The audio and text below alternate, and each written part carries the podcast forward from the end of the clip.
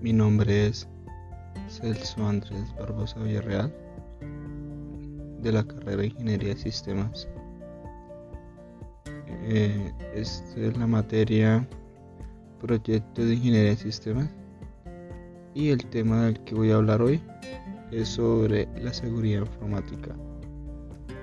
Para empezar, teniendo en cuenta hoy en día la importancia de adquirir nuevas tecnologías dentro de las empresas, es fundamental que los sistemas informáticos con los que contamos en nuestra compañía estén dotados de buenas medidas de seguridad. Y no hay que olvidar que en estos tiempos es muy conocido el tema de los hackers o la ciberdelincuencia que se han dedicado a introducirse de forma ilegal en dichos sistemas para poder infiltrarse y robar datos de confidenciales que almacenamos a diario o también poder bloquearlos entre otros actos delictivos. ¿Cuántos tipos de seguridad informática existen? Debido a que cada vez se han dado más delitos en sistemas informáticos, las medidas de seguridad han avanzado, puesto que las compañías necesitan contar con sistemas altamente protegidos. Los hackers suelen realizar sus acciones principales en la red, aunque también hay que tener especial cuidado con el software y el hardware. Por este motivo existe seguridad informática para cada uno de estos tres elementos, que son seguridad online, seguridad en software, seguridad en hardware. La seguridad para la red. Contar con estas medidas de seguridad para nuestra red es uno de los, aspectos que más debemos tener en cuenta puesto que es en ella donde se suelen dar los mayores hackeos o delitos informáticos. Es decir, seguro, como, seguro suena como los antivirus o los robos de identidad o las intrusiones ilegales. Toda esta forma parte de los delitos de la red. Estos fallos pueden provocar daños muy graves, incluso, incluso perdón, irreparables, para ello existen herramientas que nos ayudarán a mejorar la seguridad en nuestra red, son sencillas de utilizar y además ofrecen buenos resultados. No quiere decir que solamente sean antivirus, aunque también pueden ser programas anti anti-spyware. De este modo, se necesita una mayor seguridad informática para tu red, como los cortafuegos o redes privadas virtuales, que son también muy buena solución. La innovación, seguridad para el software. Hasta hace poco no se tenía en cuenta que el software en relación a la seguridad informática. Sin embargo, de forma progresiva, este elemento ha adoptado un mayor protagonismo en, en ese sentido, puesto se ha detectado que los fallos en la misma pueden dañar seriamente a nuestro sistema y ser puerta abierta para los ciberdelincuentes o también como se puede decir hackers. Las herramientas de seguridad informática de software son relativamente nuevas y se han creado para proteger a este elemento de errores frecuentes que han sido el foco de numerosos problemas entre los que podemos hablar de fallos a la hora de implementar el propio software o incluso el pequeño defecto de diseño. Cualquier detalle, así sea mínimo, puede ser determinante. El hardware también necesita seguridad. El hardware es otro elemento que necesita seguridad, por lo que los fabricantes han creado herramientas que ofrecen este servicio, principalmente los cortajuegos o los firewall del hardware. Aunque también hay que decir que cada vez se confía más en los servidores proxy. Lo que hace esta herramienta es controlar de forma exhaustiva el tráfico que se produce en la red, dotando al mismo tiempo al hardware como una seguridad mucho más potente. Asimismo, dentro de este contexto, también hay que destacar los módulos de seguridad del hardware, conocidos como HSM, que se encargan de proteger el cifrado. La seguridad del hardware es una de las más completas, ya que además de todo esto, otras dos funciones deben garantizar que los equipos informáticos no se expongan a grandes riesgos. Las cuatro áreas principales que cubre la seguridad informática. La confidencialidad, la integridad, la disponibilidad y la autenticación.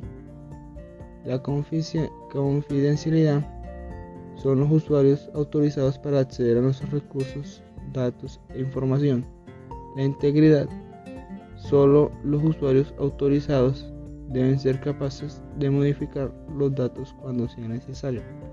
La disponibilidad. Los datos deben estar disponibles para los usuarios cuando sea necesario. Autenticación. Estás realmente comunicándote con lo que piensas que estás comunicándote. Eso es como una verificación. ¿Por qué es tan importante la seguridad informática? Se pueden prevenir robos de datos tales como los números de cuentas bancarias, información de tarjetas de créditos, contraseñas, documentos relacionados con el trabajo, hojas de cálculo, etc. Es algo esencial durante la comunicación de hoy en día Muchas de las acciones de nuestro día a día dependen de la seguridad informática. A lo largo de la ruta que siguen nuestros datos, como uno de los puntos iniciales de esta ruta, los datos presentes en un ordenador también pueden ser mal utilizados para intrusiones no autorizadas. Un intruso puede modificar o cambiar los códigos fuente de los programas también puedes utilizar tus imágenes o cuentas de correo electrónico para crear contenido perjudicial, como imágenes pornográficas o cuentas sociales falsas. También los ciberdelincuentes o hackers que intentaron acceder a los ordenadores con intenciones maliciosas como para poder ser atacados con otros equipos o sitios web o redes simplemente para crear el caos. Los hackers pueden bloquear un sistema informático para propicionar las pérdidas de datos. También son capaces de lanzar ataques de DOS para conseguir que no se pueda acceder a sitios mediante consiguiendo que el servidor falle. Todos los factores anteriores vuelven a hacer hincapié en la necesidad de nuestros datos para que permanezcan seguros y protegidos confidencialmente. Por lo tanto, es necesario proteger tu equipo y sea necesario y demasiado importante toda la seguridad informática. Algunas medidas para el mantenimiento y la seguridad informática y la prevención de los intrusos. Los ataques más utilizados en contra de un sistema informático son los troyanos, los gusanos, la suplantación, el espionaje a través de redes sociales. También son, son populares los ataques DOS o DDoS que pueden ser usados para interrumpir los servidores. A menudo algunos usuarios autorizados pueden estar directamente involucrados en el robo de datos en su mal uso. Pero si se toman las medidas adecuadas, la gran mayoría de este tipo de ataques pueden prevenirse, por ejemplo, a través de la creación de diferentes niveles de acceso o incluso limitando el acceso físico. Las medidas de seguridad informática que pueden tomar incluyen Primera, asegurar las instalaciones del software legalmente adquirido. Por lo general el software legal está libre de troyanos o virus.